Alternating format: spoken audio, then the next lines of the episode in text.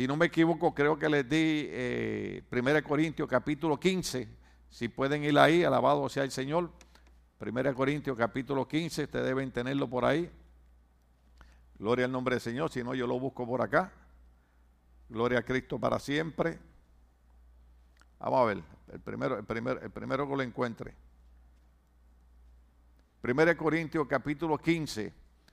Eh, la razón que el apóstol Pablo desarrolla tanto en este capítulo, al igual que Primera Tesalonicense capítulo 4, es por la incomprensión que había en medio del pueblo cristiano sobre si verdaderamente Cristo había resucitado y sobre qué iba a pasar con aquellas personas que morían siendo cristianos y qué iba a pasar con aquellas personas que quedaban vivos.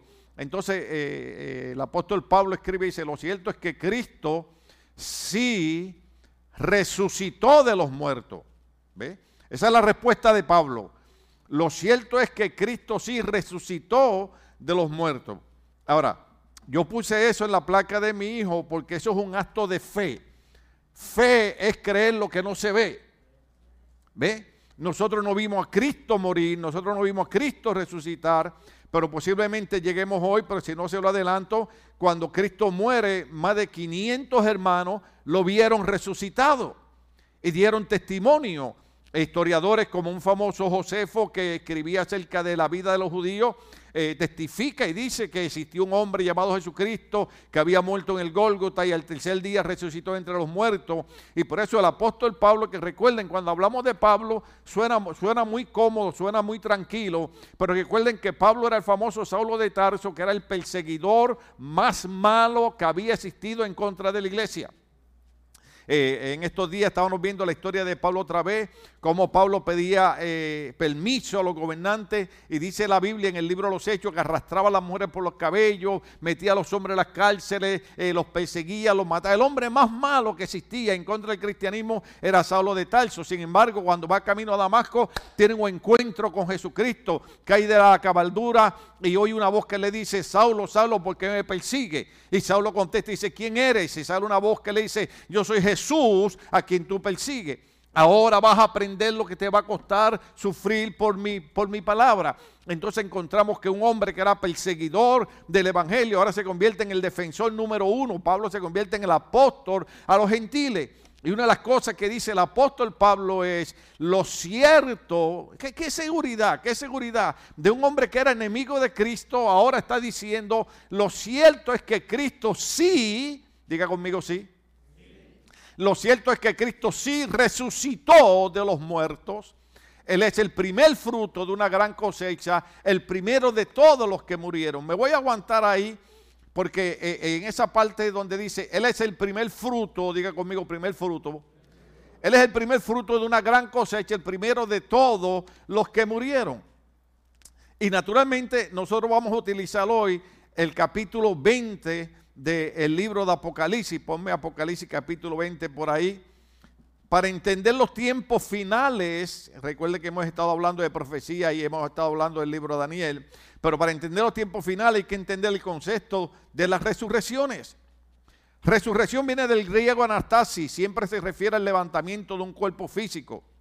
Cuando los cristianos mueren, inmediatamente su espíritu está en la presencia del Señor. Se recuerda en 2 Corintios capítulo 5, verso 8, que dice que es mejor estar ausente del cuerpo y presente al Señor. ¿Cuántos ustedes recuerdan aquel hombre rico que hacía banquetes y, y, un día murió y abrió sus ojos? ¿Dónde? En un lugar de tormento, pero había un hombre limosnero, gloria al nombre del Señor. Yo le digo limosnero porque siempre me enredo con la palabra mendigo y mendigo, así que yo no sé cuál de las dos es la correcta, así que mejor digo limosnero para que me entiendan. ¿Cuál es la correcta? Mendigo. Oh, mendigo. Dios nunca permitirá que ningún pastor, ningún predicador sea perfecto porque toda la gloria siempre es del Señor. En alguna la tenemos que regar y ahí es donde yo tengo problemas, pero eso mejor digo que, que un limonero. Pero la Biblia dice que cuando este hombre llamado Lázaro murió, los ángeles del Señor llevaron su espíritu al reino de los cielos, a la presencia del Señor. Yo quiero que cada uno de ustedes entienda que nosotros los cristianos cuando morimos, inmediatamente nuestro espíritu va a la presencia del Señor. Ahora, el título del mensaje es el mensaje que yo no quiero escuchar. ¿Eh? El mensaje que no quiero escuchar. Hay mensajes en la iglesia que nosotros no queremos escucharlo. Inclusive yo, el pastor, por 48 años, hay mensajes que yo digo, Señor, pero ¿por qué eso está en la Biblia? A mí me gusta hablar del Dios de amor, me gusta hablar del Dios de la gracia, me gusta hablar del Dios de perdón, me gusta hablar de la prosperidad, me gusta hablar de la sanidad. ¿O no es eso lo que nos gusta, hermano? Ah, lo grande de esto es que Dios es un Dios de perdón, Dios es un Dios de restauración, Dios es un Dios de sanidad. Lo, usamos el viernes en la Semana Santa y por la herida de Cristo fuimos nosotros sanados. Dios, Dios, Dios, Dios, sigue siendo un sanador. Dios sigue siendo un Dios de prosperidad, amado. Yo deseo que tú tengas salud y que prosperes en todas las cosas, así como prospera tu alma. Todo, todo eso es cierto, pero también hay una parte que es la que no queremos escuchar y es la parte de la que vamos a hablar hoy. Estaremos enfatizando mayormente en la, resurrección, pero cuando se habla de resurrección, también hay un mensaje que yo lo prediqué hace como 20 años atrás que se llama el juicio ante el gran trono blanco. Y ese es el mensaje que yo no quiero escuchar.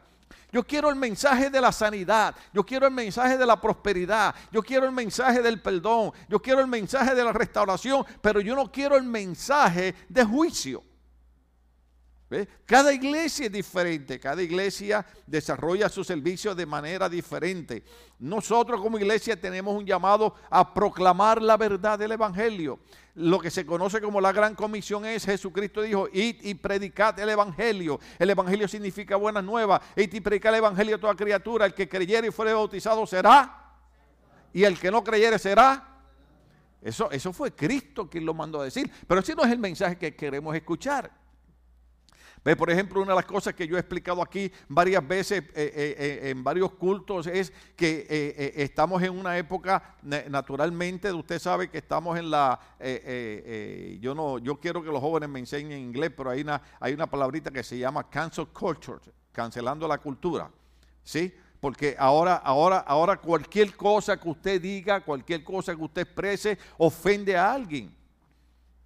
Estamos en la época, por eso alguien puso en Facebook, yo lo compartí, eh, hablando de la gente de mi edad, aleluya, hablando de la gente de la edad de muchos de ustedes, que los hombres y mujeres de hierro se están muriendo. ¿Sabe quiénes eran los hombres y las mujeres de hierro? Éramos nosotros. Eran nosotros los que cuando chiquitos nos molestaban en la calle. ¿Cuántos, cuántos hay aquí de 50 años para arriba? ¿Habrá alguien de 50 años para arriba o lo único viejo que soy yo? Oh, aleluya. Uh, se levantaron 400 manos. Bendito sea el Señor. Estoy bien, estoy bien. Aleluya. ¿Cuántos de ustedes cuando chiquitos los molestaron en la escuela? ¿Ah? A mí me molestaron, hermano. ¿A cuántos de nosotros nos hicieron sentir mal porque éramos del barrio pobre? Yo vivía en el barrio Salistral, para mí es un orgullo. Después vivía en la barriada Caribe. ¿Sabe lo que es la barriada Caribe? Eso es un proyecto del gobierno. Nosotros teníamos, hermano, que comprar, eh, eh, eh, pasaba un hombre vendiendo cinco centavos de pan y dos de mantequilla. Ah, usted no sabe lo que es eso, sentir la gloria de Dios. Oh, aleluya. Algunas veces en, sus países eh, todavía, todavía cuando iba a Centroamérica, todavía, todavía ahí hay gente, pero ahora van en una guaguita, en una camioneta y pasan y, se paran frente a su casa y venden vegetales y venden, y, y te compra un montón de cosas. Pero hermano, cinco centavos de pan como media libra de pan y con embarrado de mantequilla y con eso comíamos cuatro en la casa. Pasábamos luchas, pasábamos, pasábamos batallas, pasábamos dificultades. Pero todavía estamos en pie, estamos vivos, somos la generación de hierro, aquellos que tienen 50 años para arriba y están aquí todavía, que lograron pasar enfermedades, dificultades, que tuvieron que trabajar en la calle, que tuvieron que trabajar en el sol, que tuvieron que trabajar en diferentes lugares y hoy están en pie, es la generación de hierro, no importa lo que nos decían, no importa cuánto, se burlaban, no importa quién nos perseguía, nosotros echábamos hacia adelante, pero hoy en día hermano estamos en una generación que de nada se ofenden. ¿Estamos aquí? Tenemos un sistema de gobierno que lo que está es desviando a nuestra sociedad. Un sistema de gobierno que, que, e, e, en mi país, en Puerto Rico, ahora mismo hay un debate bien serio, hermano, y uno trata de respetar y uno trata de, de, ayudar, pero nosotros no elegimos a nuestros políticos para que cambien el sistema que Dios ha establecido en la vida del ser humano. Sino para que ellos trabajen junto al orden que Dios ha establecido. Ahora, por ejemplo, en mi país hay, hay, una contienda terrible y es que quieren evitar ahora que se, que se evite la terapia de conversión o terapia restaurativa. ¿Usted sabe lo que significa eso? Que ahora en mi país le están diciendo a la gente que si un niño de 5 años, un niño de 5 años dice que es una niña, los padres tienen que decir que es una niña y ningún pastor, ni ningún psicólogo, ni ningún psiquiatra puede decir, vamos yo a este niño porque aquí puede haber una confusión, aquí puede haber un conflicto, un sinnúmero de cosas. Nosotros nunca atacamos al movimiento LGBT. Nosotros creemos que son seres humanos, nosotros creemos que son hijos, son familia, pero no quiere decir que tenemos que estar de acuerdo, ni quiere decir que ahora ellos son los que pueden decirle a las familias cómo tienen que vivir. Cuando Dios creó al hombre y la mujer, cuando Dios creó el matrimonio, yo prediqué aquí hace varios domingos que cuando Dios creó el matrimonio, el matrimonio representa a Dios. Cuando Dios dijo hagamos al hombre y a la mujer a nuestra imagen y semejanza, significa que el matrimonio representa a Dios en la tierra. Pero hoy en día están diciendo que el matrimonio entre un hombre y una mujer, eso no, eso, eso no sirve. Pero cuando nosotros los predicadores como Jeremías tenemos que traerle un mensaje y decirle a la gente, tenemos que volver a los principios básicos, tenemos que volver a los días donde el Señor nos enseñó a vivir conforme Él quería, entonces ahora todo el mundo se ofende. Posiblemente yo lo lea más adelante, pero en, en Canadá hay un pastor que está preso. ¿Sabes por qué está preso? Porque dijo lo que yo acabo de decir. Entonces ahora el gobierno le dijo, Tan pronto tú firmes este documento, sales de la cárcel. ¿Cuál es el documento? Que el gobierno te va a decir a ti qué es lo que tú vas a predicar. Y él dice, déjenme en la cárcel. Porque recuerden, recuerden, ustedes recuerdan el día de Pentecostés, el libro de los Hechos, capítulo 2, cuando los apóstoles estaban predicando y Pedro hablaba en el nombre de Jesucristo y decía, este Jesús a quien ustedes le dieron muerte, a este Dios lo ha levantado de entre los muertos. ¿Y sabe qué hacían los líderes religiosos? No hablen en el nombre de Jesús, no hablen en el nombre de Jesús. Y esos son los días que estamos viviendo, hermano. La iglesia tiene que despertar. Muchos años atrás un sacerdote católico escribió un libro muy bueno, yo lo leí, estoy hablando de casi 40 años atrás, escribió un libro y decía, mi iglesia duerme. Y se refería a la iglesia católica y decía, mi iglesia duerme. ¿Sabe por qué? Porque él decía que la iglesia se había envuelto en tantos trabajos sociales que la iglesia lo debe hacer, pero se olvidó de lo más importante, ¿dónde vamos a pasar la vida eterna? Pero el problema no es ese. El problema es que ahora no importa la denominación, la mayoría de las iglesias espiritualmente están durmiendo. Pues usted va a notar, hermano, que una de las luchas más batallas, eh, una de las batallas y una de las luchas más grandes que tenemos es cómo le decimos a la gente que no hay problema con ir a un parque de recreo, que no hay problema con ir a una piscina, que no hay problema con ir a la playa, que no hay problema con jugar baloncesto, que no hay problema con ir a ver a los Dodgers. que no hay problema con ir a ver a los Lakers. Y si quiere algo bueno, vaya a ver los Yankees.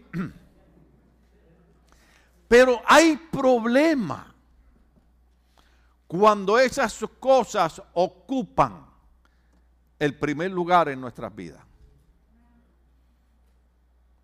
Hay problema cuando esas cosas ocupan el primer lugar en nuestras vidas. La Biblia dice, busca el reino de Dios y su justicia primero y después todo lo demás será añadido. La gente se rompe la cabeza buscando las añadiduras primero cuando la Biblia da un secreto sencillo. Busca a Dios primero y Dios te va a añadir lo demás que tú necesitas. Entonces, cuando nosotros morimos inmediatamente entramos en la presencia del Señor, pero lamentablemente tengo que decirlo, cuando una persona que ha rechazado a Cristo, cuando una persona que le ha dado la espalda a Cristo, cuando muere, su espíritu va a un lugar de tormento. ¿Estamos aquí todavía?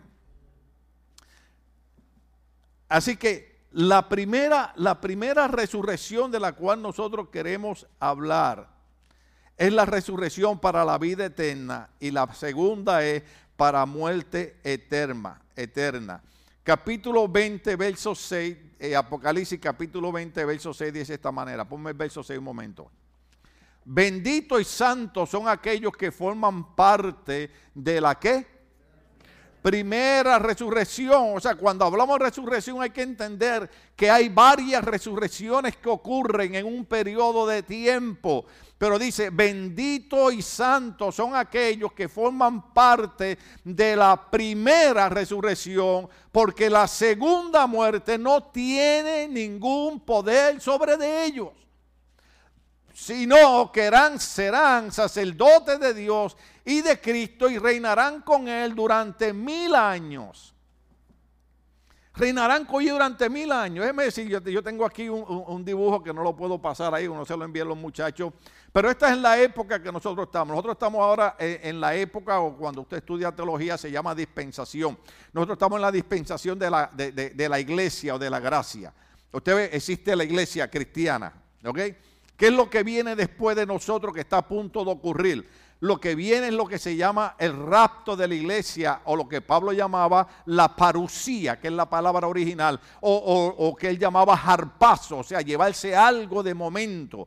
y muchos predicadores y muchos pastores ya han dejado de creer en el rapto de la iglesia, han dejado de creer en el arrebatamiento de la iglesia, porque no entienden, por ejemplo, eh, eh, eh, agradezco al hermano Maldonado, a Tracy, a Mayra y Esenia, la directiva de los jóvenes, Amy, todos los que están trabajando ahí, porque anoche pasaron una película que se titula Before the Wrath, antes de la ira, donde explica con detalle por qué razón los galileos podían entender ¿Por qué Cristo no había regresado inmediatamente? Pues esa es la importancia de estudiar teología, esa es la importancia de venir a la iglesia, esa es la importancia de venir a ver una película educativa, esa es la importancia de venir a los estudios bíblicos, esa es la importancia de venir a las predicaciones, porque cuando usted entiende la mentalidad de los judíos, entonces usted puede comprender por qué eh, eh, la Biblia dice, ¿verdad? Eh, cuando el apóstol Pedro escribe, dice, oh, por ahí mucha gente dice, desde, desde los tiempos nuestros padres están diciendo que Cristo viene, Cristo viene, Cristo viene, Cristo no ha venido. Recuerde que para Dios mil años, ¿cuánto es? Y un día como mil años. Entonces, lo que pasa es que el concepto de la, de la tradición, de la cultura judía es diferente a la de nosotros el hecho de que nosotros no hemos visto el arrebatamiento de la iglesia, el rapto de la iglesia, no significa que no va a ocurrir. Sí va a ocurrir. Estamos ahora en la época de la iglesia. Viene el rapto. Después del rapto viene lo que se llama la gran tribulación. ¿Se acuerdan? Tony la va a tener que cantar hoy. Se oye un grito, un lamento. La, gran tribulación, después que el Señor levanta la iglesia, aparece un grande hombre que la Biblia lo identifica como el anticristo. Este grande hombre aparece ofreciendo paz, ofreciendo armonía, uniendo las naciones y por tres años y medio todo va a ser glorioso. Pero dice la Biblia que después de tres años y medio, que eso viene en el estudio de Daniel de las 490 semanas, eh, eh, eh, o sea, de las 70 semanas, que son 490 años, dice, después de tres años y medio, se quita la máscara y entra el templo de Dios y se hace pasar como Dios. Y los últimos tres años y medio, hermano, la Biblia dice que vendrá una tribulación como nunca la ha habido. Déjeme decirle, si los terremotos que han habido, si los tsunamis que han habido, si los virus que han habido, si las muertes que han habido, ¿usted cree que eso es grande? Mejor es que no esté aquí para los últimos tres años y medio de la gran tribulación. Inclusive, la Biblia dice que la gente buscará la muerte y no la encontrará. Porque son siete años donde están cayendo unos juicios de Dios. Este es el mensaje que yo no quiero escuchar. Ahora, después de, eso, de esos siete años, viene lo que se llama la famosa batalla de Armagedón.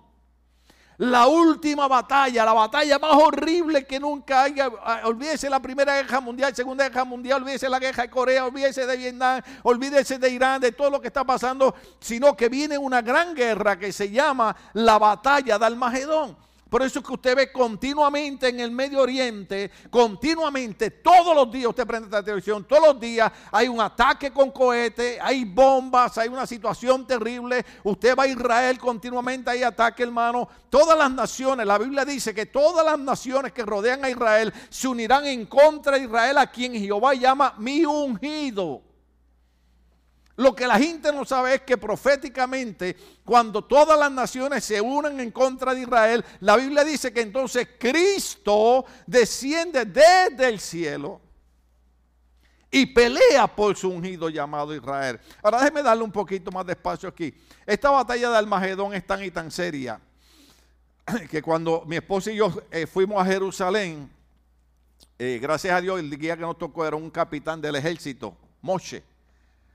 Eh, y él nos subió a la montaña donde estaban los soldados y, nos enseñó así y nos dijo, tú ves allá, aquello allá, aquella la frontera con Palestina y aquella la, la frontera de los árabes. Y dijo, y tú ves todo ese valle que está ahí, hermano, cuando miramos, la vista se nos perdía. Un valle completamente plano, plano, plano, pero enorme, enorme. No hay construcción, no hay edificio, no hay nada. ¿Y sabe qué nos dijo este judío? Dice, pastor, ahí va a ser la última gran batalla que se llama el Almagedón.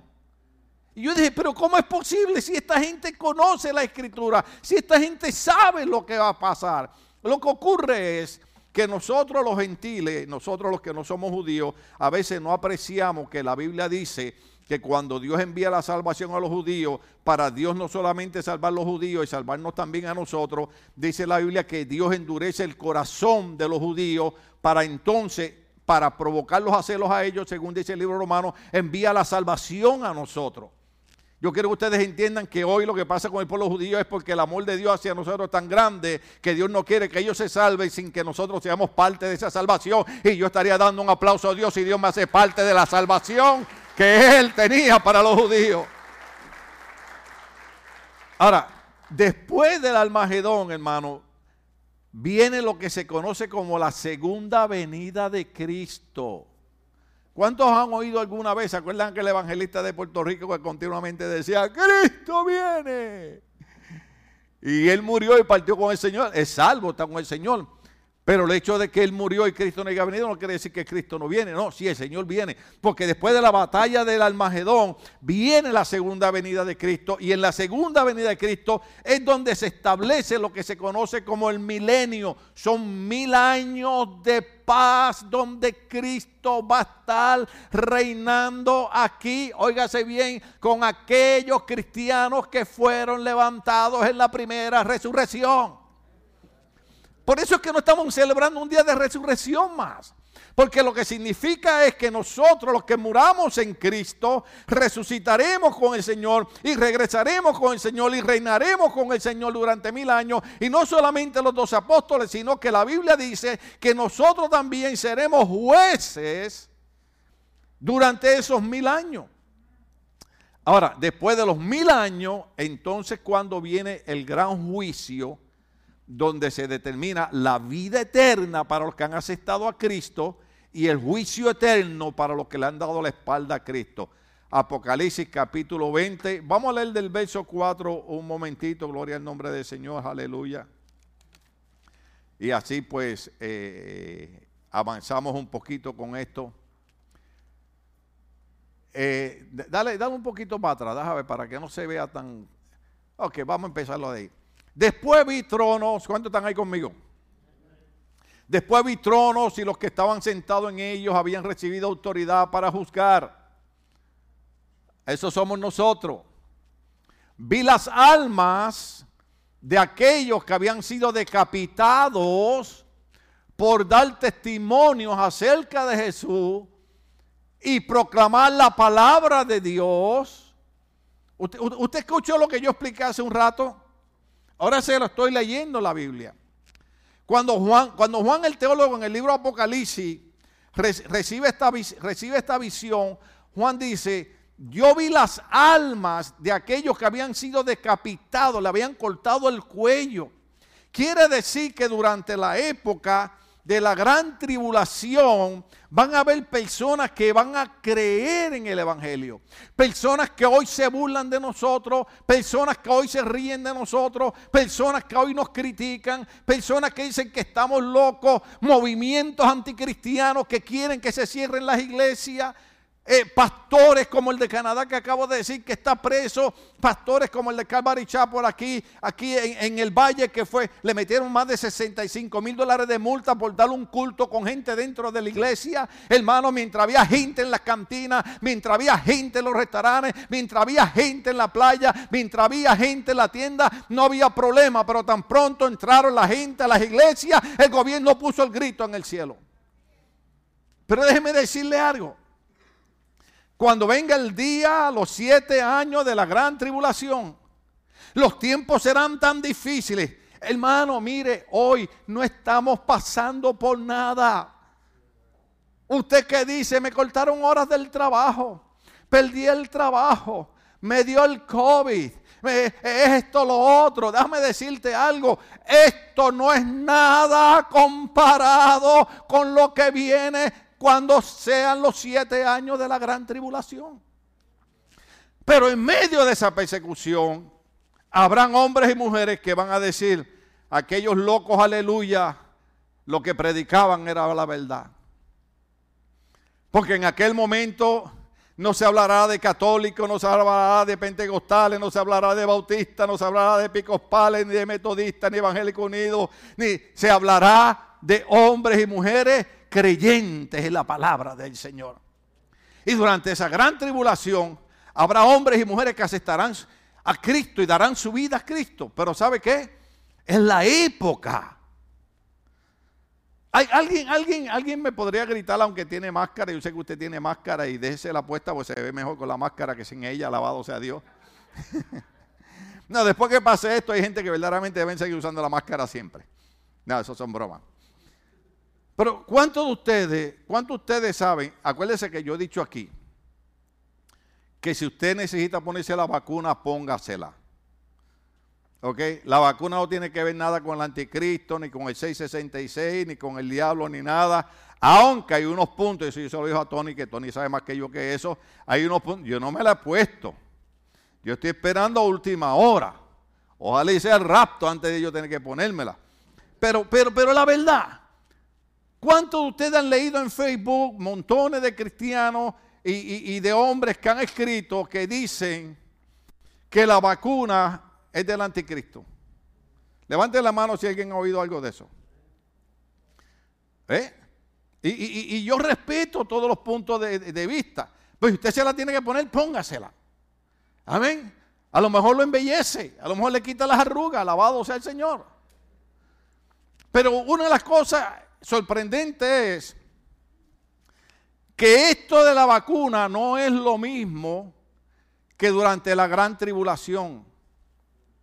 Después del rapto de la iglesia, vienen siete días de una tribulación que la Biblia dice como nunca antes la ha habido. Y en esa época, cuando se levante el anticristo después de tres años y medio, la Biblia dice que nadie que no se ponga la marca del anticristo. No estoy hablando de la vacuna, porque estoy hablando de la época de la gran tribulación. El que no se ponga la marca del anticristo no podrá comprar, no podrá vender. ¿Mm? Imagínense. Por eso es que Juan, cuando, cuando está el Señor revelándole Apocalipsis, que, Apocalipsis significa revelación, cuando Juan está recibiendo la revelación, él ve las almas, o sea, el espíritu de aquellos que habían sido decapitados, le habían cortado el cuello, los habían matado, porque habían preferido que los mataran antes de ponerse la marca de la bestia, porque sabían que simbolizaba una condenación eterna, pero si morían físicamente, se cumplía lo que decía Cristo. Cristo dijo, todo aquel que cree y vive en mí, aunque esté muerto, vivirá. Podemos morir para Cristo, pero vivimos por la eternidad. Vivimos por la eternidad porque es la promesa de Cristo. Cristo dijo, yo soy la resurrección y soy la vida. Eh, eh, hermano, hay una diferencia. La gente, está loca. Yo, yo veo cristianos hoy en día que, que por cualquier tontería dejan de servirle al Señor. Por cualquier tontería me voy de la iglesia. Pues déjame decirte una tontería. Vienen siete años donde si tu corazón no está firme en Cristo, Si tu mente no está firme en Cristo, si tu fe no está firme en Cristo, tú vas a tener que tomar una decisión. O no me marco y me cortan el cuello y me voy por la eternidad con Cristo y allí Juan me verá en el altar del Señor. O me pongo la marca del anticristo y paso a la eternidad en un lugar de tormento. Este es el mensaje que yo no quiero escuchar. ¿Cuántos sabían eso? Yo prefiero venir, yo prefiero venir a la iglesia y que me digan, Dios es un Dios de milagros, hermano. Y hoy vamos a orar y hoy Dios va a hacer milagros. Dios es un Dios de sanidad y vamos a orar y Dios va a sanar a los enfermos. Y es verdad, Dios es un Dios de milagros. Dios es un Dios que sana enfermos. Pero ese no es el único mensaje de la Biblia. Oh, ¿sabe qué? Yo voy a creer en el Señor. Y la Biblia dice, mi Dios pues suplirá todo lo que me haga falta conforme sus riquezas en gloria. Y eso es verdad, hermano. ¿Cuántos ustedes saben que es verdad que cuando nosotros confiamos en Dios, no importa la situación económica que estemos pasando, Dios suplirá lo que nos haga falta conforme sus riquezas en gloria? Déjeme decirle algo. Llevamos como que tres semanas ya después de un año, así ya, ya se cumplió un año, hace como dos semanas, tres semanas del COVID, ¿sí? ¿Usted sabe cuánta gente se quedaron sin trabajo? ¿Usted sabe cuánta gente le cortaron horas? ¿Usted sabe cuánta gente estuvieron cerca de gente enferma con el COVID-19? ¿Usted sabe la situación que ha pasado? ¿Usted sabe cómo el país se ha cerrado? Agárrese la peluca, como dice una cantante. Oiga esta parte. ¿Usted sabe cuánta gente hoy están enfermos mentalmente por el COVID-19? Ah, usted no me entendió eso porque es lo que no se ve por fuera. Hoy, hoy el gobierno está mandando noticias a cada rato, por la televisión, por internet, por todas partes. Llama a este número, llama aquí, llama acá. ¿Por qué? Porque tenemos de 198 personas afectadas mentalmente por el COVID-19. Eh, me dio risa porque Luis Fernando cuando predicó el viernes, que trajo un mensaje tremendo sobre, sobre Isaías 53, ese mensaje eh, eh, mesiánico tremendo. Y cuando se quitó la, la, máscara, estornudó. Y cuando estornudó, parece que él vio la reacción de la iglesia. Y rápido dijo, hermano, no es el COVID-19, es que tengo la garganta seca. Porque puede ser que ahora usted esté un poquito más cómodo. Pero seis meses atrás, si alguien estornudaba al lado suyo, ¿sí o no? ¿Ah? ¿Ah? Seis meses atrás usted veía a alguien sin la máscara. ¿Cuántos de ustedes vieron las peleas, peleas y, y, golpes que hubieron, que salían en la noticia por personas que entraban a tiendas sin máscara? Que otras personas le cayeron a golpes, a patadas, los dejaron sangrando porque no tenían la máscara. ¿Usted sabe lo que es eso? Eso es la condición mental. Oh, quizás Porque eso es lo que busca el diablo. Jesucristo dijo en Evangelio de San Juan capítulo 10, el diablo vino a matar, robar y destruir, pero Jesucristo dijo, pero yo he venido para que ustedes tengan vida y la tengan en abundancia y nosotros tenemos la vida de Cristo, tenemos la vida de Cristo, tenemos la vida de Cristo. Sí. O sea, lo, que la gente no entiende es esto. En medio de todo este año, mira dónde usted está hoy. ¿Sabe qué significa eso? Que Dios ha estado contigo. Que habrás pasado luchas, batallas, dificultades, problemas económicos, todo, todo lo que, todas las cosas horribles que podemos hablar. Problema de una sola buena. Hoy estás en pie todavía. Porque Dios está contigo como poderoso gigante. Una sola buena. Dios está contigo como poderoso gigante.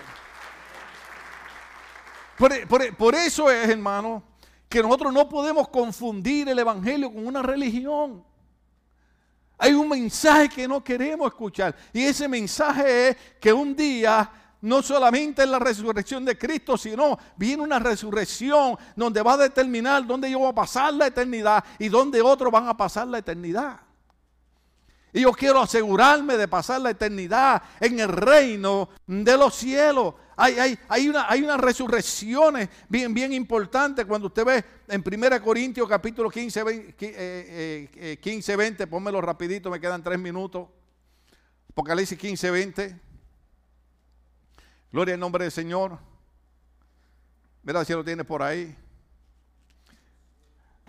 Lo cierto es que Cristo sí resucitó de los muertos. Ahora, noten esta palabra que le dije ahorita que le, que, la escucharan bien. Él es el primer fruto de una gran cosecha. Cristo es el primer fruto de una gran cosecha. El primero de todos los que murieron. ¿Sé lo que significa eso? Que Cristo es el prototipo de la resurrección de nosotros. Ahora, ¿por qué dice que es el primer fruto de la gran cosecha?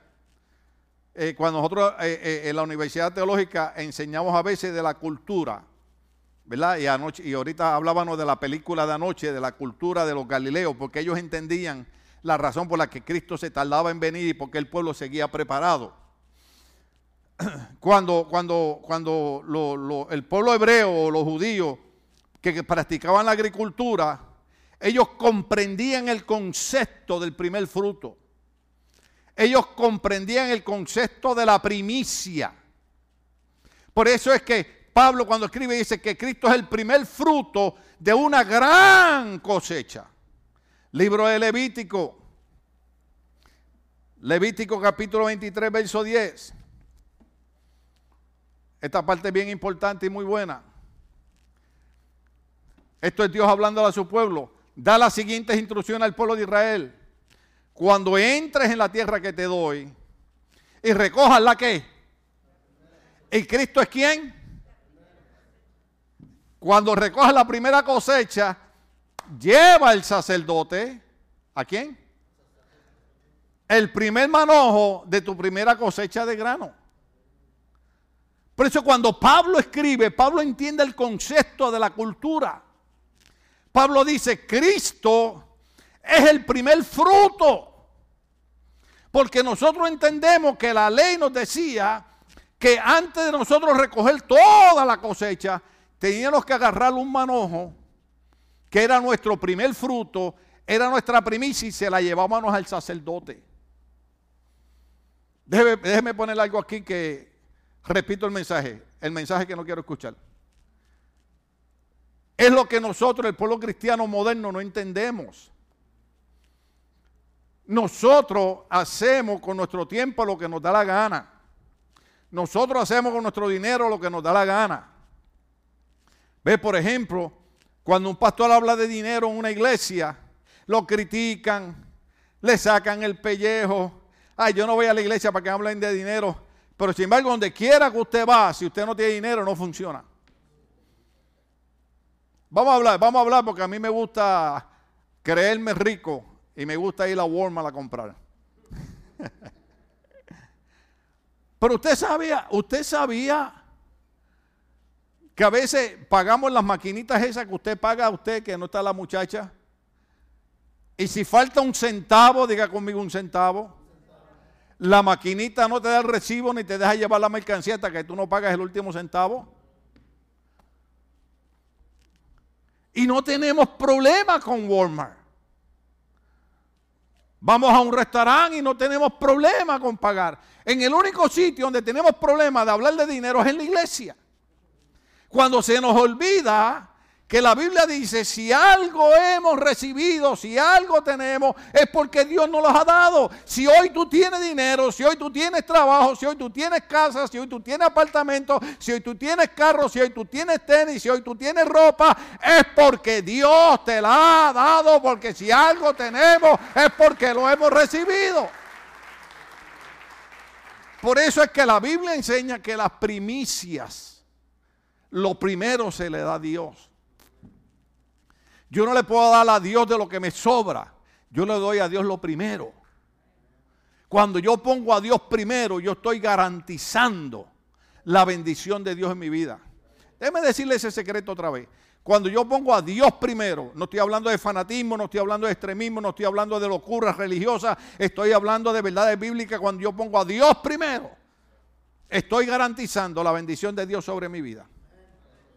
Por eso es que Dios le dijo a estos hombres, el primer manojo, el primer fruto, tú se lo lleva el sacerdote.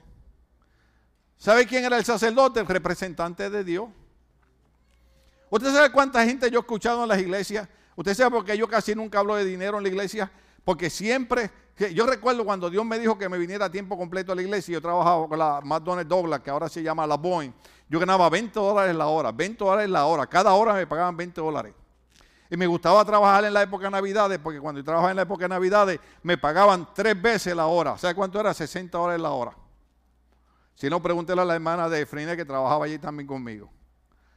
¿Tú sabes lo que, te paguen 60 dólares la hora, Raf? Sin nadie hablar de ti, sin nadie criticarte. Y un día Dios me dice, te quiero tiempo completo en altar. Porque quiero que tengas... Ah, Quiero que tengas tiempo para estudiar mi palabra, quiero que tengas tiempo para orar y quiero que tengas tiempo para que como un Jeremías te pares en el altar y el pueblo te escuche o no te escuche, tú proclames mis palabras. Y yo le dije al Señor, Señor, yo puedo trabajar y puedo pastorear, porque yo no quiero que me hagan lo que le hacen a los demás pastores, porque a todos los pastores los acusan de que se roban el dinero de la iglesia. Pero en 31 años en este mismo lugar hemos probado que usted ha sido testigo que todo el dinero que entra en la iglesia se usa para esta iglesia, se usa para la que habla de vacaciones, para cualquier cosa. Usted sale aquí al patio, usted va a ver ahí una zanja ahí hecha. Cuando salga, véala, por favor. Porque hay gente que entra y sale y no sabe lo que pasa en la iglesia. Yo les enseñé la foto a ustedes de que pusimos un aire de 7 mil dólares a los niños allá arriba. Estamos rompiendo, estamos arreglando ahí y compramos un montón de equipos que usted no se da cuenta. ¿Por qué? Porque creemos que el dinero Dios nos lo da para, para que su obra siga avanzando. Porque hemos aprendido que el primer fruto, el primer manojo, se le lleva el sacerdote. Usted aprende ese secreto. Usted le dice a Dios, yo tengo que pagarle esta cuenta, tengo que pagar esto, tengo que pagar lo otro. Pero el primer fruto te lo voy a dar a ti. Y después usted me cuenta. Pero el punto es este, el primer fruto de la cosecha se le lleva al sacerdote porque Cristo es nuestro primer fruto. Ponme 1 Corintios 15, 20 otra vez ahí. Aleluya. Ponme 1 Corintios. 30 segundos me queda, corre. Lo cierto es que Cristo sí resucitó de los muertos. Él es el primer fruto de una gran cosecha. Diga conmigo, gran cosecha. Entonces después dice, el primero de todos los que murieron. Ahora yo quiero que ustedes vean conmigo en Mateo capítulo 25, versos 31 y 46. Mateo 25, 31 y 46. Mateo 25. Vamos a tener que seguir el otro domingo a la resurrección. Mateo 25, por ahí viene, no se asusten, despacio. Ahí está. Gloria al Señor. Cuando el Hijo del Hombre, Mateo 25, 31, venga en su gloria, acompañado por todos los ángeles, entonces se sentará sobre su trono glorioso. Sigue Todas las naciones se reunirán en su presencia y él separará a la gente como un pastor separa a las ovejas de la cabra. Pondrá las ovejas a su derecha y las cabras a su izquierda. Entonces el rey dirá a los que estén a su derecha, vengan ustedes que son benditos de mi Padre, hereden el reino preparado para ustedes desde la creación del mundo. Pues tuve hambre y me alimentaron, tuve sed y me dieron de comer, fui extranjero y me invitaron a su hogar. Estuve desnudo y me dieron ropa, estuve enfermo y me cuidaron, estuve en prisión y me visitaron. Entonces esas personas justas responderán, Señor, ¿en qué momento te dimos con hambre y te alimentamos o con sed y te dimos algo de beber? ¿O te vimos como extranjero y te brindamos hospitalidad o te vimos desnudo y te dimos ropa? ¿O te vimos enfermo en prisión y te visitamos? Y el rey dirá, les digo la verdad, cuando hicieron alguna de estas cosas, el más insignificante, esto mis hermanos me lo hicieron a mí. Luego el rey se dirigirá a los de la izquierda y dirá, fuera de aquí ustedes los malditos, al fuego eterno, diga conmigo, fuego eterno, al fuego eterno preparado para el diablo y sus demonios. Eso significa que el Señor nunca preparó el infierno para nosotros, sino para el diablo y sus demonios. Luego el rey se dirigirá a los de la izquierda y dirá, fuera de aquí ustedes los malditos, al fuego eterno preparado para el diablo y sus demonios. Sigue, pues tuve hambre y no me alimentaron, tuve sed y no me dieron de beber Fui extranjero y no me invitaron a su hogar, estuve desnudo no me dieron ropa, estuve enfermo y en prisión no me visitaron. Entonces ellos responderán al Señor, ¿en qué momento te dimos como hombre o consejo, como extranjero, desnudo, enfermo o en prisión no te ayudamos? Y él responderá, les digo la verdad, cuando se negaron a ayudar al más insignificante de mis manos, se negaron a ayudarme a mí. Verso 46, y ellos irán al castigo eterno, pero los justos entrarán a la vida eterna. ¿Qué es lo que habla Mateo capítulo 25? Lo que está hablando es que después de los siete años de la gran tribulación, cuando el Señor venga, aquella gente que ha creído y aquella gente que no ha creído, en Mateo capítulo 25 el Señor está hablando de juicio. Entonces el Señor está diciendo que van, van a haber unas personas que por la eternidad van a estar en un lugar de tormento eterno. Y van a haber unos que van a estar por la eternidad disfrutando de qué? De la vida eterna. Eso somos cada uno de nosotros. Mateo 27, 52, 53, rapidito. Mateo 27, 52, 53. Mateo 27, 52 y 53. Ajá. Y las tumbas se abrieron, los cuerpos de muchos hombres justos que habían muerto resucitaron, salieron del cementerio luego de la resurrección de Jesús, entraron en la Santa Ciudad de Jerusalén y se aparecieron a mucha gente. ¿De qué estamos hablando? Que Cristo era nuestro primer qué? El primer fruto, la primicia. Cuando Cristo muere en el Gólgota, cuando Cristo muere en la cruz del Calvario, para el Señor probar que Él es la primicia, que Él es el primero y que Él está siendo entregado como el primer fruto al sacerdote en esta, en esta ocasión al Padre Celestial, porque Él es la primicia de una grande cosecha que somos nosotros. Cuando Él muere en la cruz del Calvario, muchos de los santos que habían muerto salieron de sus tumbas y resucitaron. Y luego que Cristo resucita, ellos aparecieron y llegaron a sus casas. ¿Usted sabe lo impresionante que es esto? ¿Usted sabe lo que es que tú llegas a su casa y de momento su familia que hace 10 años está muerto, está en su casa esperándolo? ¿Usted se imagina que yo llegue a mi casa y que yo diga, hoy mi hijo celebra 7 años, 4 meses de muerte, y cuando llega a mi casa me encuentro a mi hijo diciendo, hey, dad, how you doing? Eso es lo que ocurrió porque Cristo es nuestra primicia, Cristo es la primera cosecha de una grande cosecha que somos nosotros. La resurrección no solamente es un día que celebramos al año, la resurrección tiene un significado. Primera Corintios 15, 23, rapidito. Se me va a quedar el Apocalipsis, pero ¿qué hacemos, Dios mío? Primera Corintios 15, 23. Pero esta resurrección tiene un orden, hay un orden. Por eso dije que había que entender las, varias maneras de la resurrección. Cristo fue resucitado como, resucitado como el primero de la cosecha. Cristo fue el primero. Luego todos los que pertenecen a Cristo, ¿cuántos pertenecen a Cristo? ¿Cuántos de verdad pertenecen a Cristo? Yo quiero que usted entienda que venir a la iglesia es bueno. Yo quiero que usted entienda que cantar corito es bueno. Pero si no abrimos nuestro corazón y recibimos a Cristo como Señor y Salvador de nuestra vida, estamos corriendo el riesgo de no ser parte de ese grupo. Este es el mensaje que no queremos escuchar.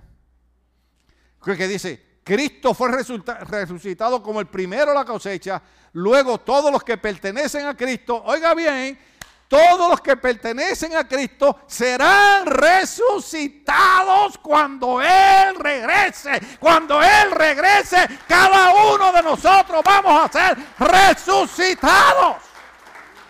¡Wow! Él es, Él es, hermano, Cristo es el primero de la cosecha, pero luego también nosotros seremos resucitados. Es la parucía. Primera Tesalonicense, capítulo 4. Primera Tesalonicense, capítulo 4, verso 13. Voy a tener que dejar la Apocalipsis para después. Primera Tesalonicense, capítulo 4, verso 13 y 17. Dice, ahora, amados hermanos, queremos que sepan lo que sucederá con los creyentes que han muerto, para que no se entristezcan como los que no tienen esperanza.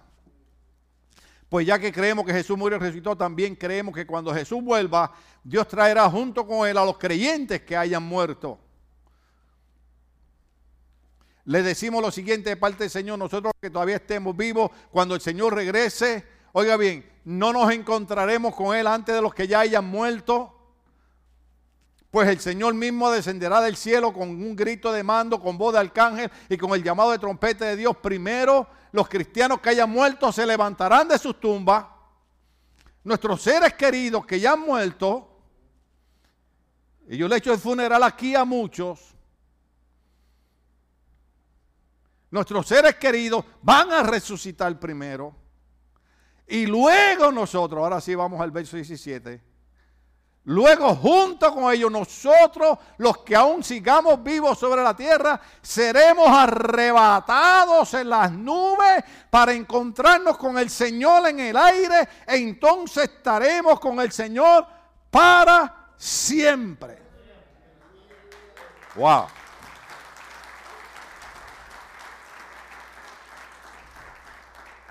Déjeme tocar porque tal vez se me va a quedar Apocalipsis, pero déjeme tocar Daniel capítulo 12, verso 1 y verso 2. Daniel capítulo 12, verso 1 y verso 2.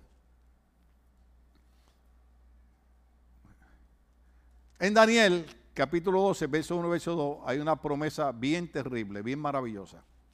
En ese tiempo se levantará Miguel el arcángel que hace guardia sobre tu nación. Entonces habrá un tiempo de angustia como nunca lo hubo desde que existen las naciones sin embargo, en ese momento, cada uno de tus pueblos que tiene el nombre escrito en el libro será rescatado. Verso 2. Se levantarán muchos de los que están muertos y enterrados, algunos para vida eterna. Este es el mensaje que no queremos escuchar. Se levantarán algunos para vida eterna y otros para vergüenza y deshonra eterna. Los que han aceptado a Cristo como Señor y Salvador de su vida se levantarán para vida eterna. Y los que se han burlado y han dado la espalda a Cristo se levantarán para vergüenza y deshonra eterna. Apocalipsis capítulo 20. Gloria al nombre del Señor. Gloria al Señor. Verso 4. Nada más lo leo y lo explicamos el otro domingo. Después Vitrón y los que estaban sentados en ellos habían recibido autoridad para juzgar las almas de aquellos que habían sido decapitados por dar testimonio acerca de Jesús y proclamar la palabra de Dios. Ellos no habían adorado a la bestia. ¿Estamos aquí? No habían adorado a la bestia. Déjeme decirle algo. Yo escucho 90% música cristiana, pero también a veces estoy viendo televisión y oigo música de mi país. hay muy cierta todavía cierta musiquita de salsa que me gusta. Usted sabe, achero, pa' un palo, 60. Hay fuego en el 23. ¿Ah? Otros de ustedes cantan otras cosas, otros de ustedes cantan eh, rata inmunda, animal está bien, está bien, está bien. Pero el problema es, el problema es cuando los cristianos nos volvemos idólatras con estos cantantes.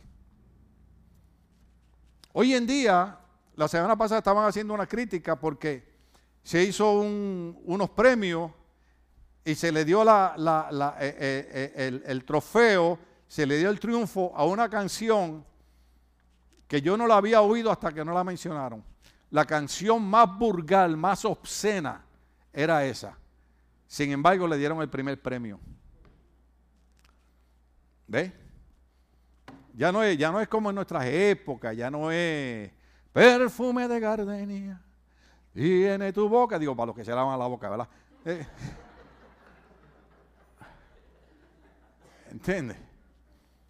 Entonces, el problema, el problema no es que a veces usted escuche una canción que no sea cristiana. Hay canciones culturales. A mí me gusta el mariachi, lo siento por los mexicanos. A mí me gusta el mariachi. La, banda norteña se la dejo a ustedes. Yo mejor me voy con, con, Pedro Infante, Javier Solís. Y ustedes sigan con el gelajo ese de, de romperse la espalda ahí. Yo prefiero mejor, ¿entiendes? O prefiero mejor a clavillazo, a resorte, bailando cumbia y todas esas cosas. Pero el, el, problema no es el problema es cuando nosotros hacemos de estos artistas inclusive deportistas, que a mí me gusta el deporte y, tenemos nuestra gente, ese es el bravo, ese es el bueno. Pero una cosa es que uno disfruta un partido, que uno disfruta una canción, y otra cosa es cuando nos volvemos idólatras con ellos. ¿Cuántos estamos aquí todavía? Entonces vi, entonces vi la semana que ellos vencían capitado por dar testimonio de que Jesús proclamaba la palabra de Dios. Ellos no habían adorado a la bestia, ni a su estatua, ni habían aceptado su marca en la frente o en la mano. Volvieron a la vida y reinaron con Cristo. ¿Cuánto? Ahí está el milenio que habla al principio. Yo sé que voy a tener que repetir este mensaje porque muchos de ustedes ya se lo olvidó. Sigue por ahí para abajo que ya nos vamos. Esta es la primera resurrección. El resto de los muertos no volvieron a la vida hasta que se cumplieron los mil años. Quiere decir que los primeros que resucitamos somos aquellos que nos hemos ido con Cristo y después cuando después que pasa la gran tribulación, aquellos que mueren porque niegan la marca, aquellos entonces cuando Cristo venga, entonces también son resucitados. ¿Usted ve la importancia de recibir a Cristo como Señor y Salvador de la vida? ¿Usted ve la importancia de olvidarnos de religión y olvidarnos de la denominación y olvidarnos el nombre y dedicar nuestra vida al Señor de verdad? Sigue. Benditos y santos son aquellos que forman parte de la primera resurrección.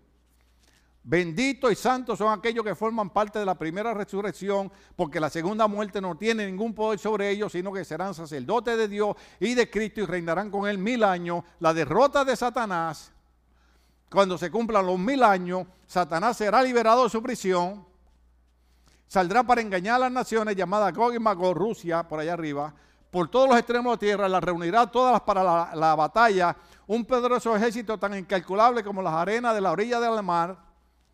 Y los vi cuando subían por toda la anchura de la tierra y rodeaban al pueblo de Dios y a la ciudad amada. Después de mil años de paz, Cristo reinando, toda la gente se levanta en contra del pueblo de Dios. Dice, pero cayó fuego del cielo sobre el ejército que atacaba y los consumió. Después el diablo que los había engañado fue lanzado al lago de fuego que arde con azufre, donde ya estaban la bestia y el falso profeta. Allí serán atormentados día y noche por siempre jamás. El juicio final. Y vi un gran trono blanco y al que estaba sentado en él, la tierra y el cielo huyeron de su presencia, pero no encontraron ningún lugar donde esconderse. Vi a los muertos, tanto grandes como pequeños, de pie delante del trono de Dios. Los libros fueron abiertos. Diga conmigo, los libros fueron abiertos. Entre ellos el libro de la vida. A los muertos se les juzgó de acuerdo a las cosas que habían hecho, según lo que estaba escrito en los libros. El mar entregó sus muertos y la muerte y la tumba también entregaron sus muertos y todos fueron juzgados según lo que habían hecho. Entonces la muerte y la tumba, recuerde que este es el mensaje que no queremos escuchar. Entonces la muerte y la tumba fueron lanzadas al lago de fuego. Este lago de fuego es la segunda muerte. Y todo el que no tenía su nombre registrado en el libro de la vida fue lanzado al lago de fuego. Este es el mensaje que no queremos escuchar. No queremos escuchar el mensaje del juicio final. Déjeme decirle algo. Yo quiero ser parte la primera resurrección, porque la Biblia dice que los de la primera resurrección, ya la segunda muerte no tiene ninguna autoridad sobre ellos. Todo el mundo va a resucitar, unos para vida eterna y otros para vergüenza y confusión eterna. Y yo espero que la iglesia, yo le estoy hablando hoy, y los que nos ven por las redes sociales entiendan que Cristo no murió para que celebremos una fiesta, Cristo murió para que usted y yo muramos, resucitemos y vivamos por la eternidad con Él por los siglos de los siglos. Amén. Estamos de pie, querida iglesia, gloria al Señor, aleluya.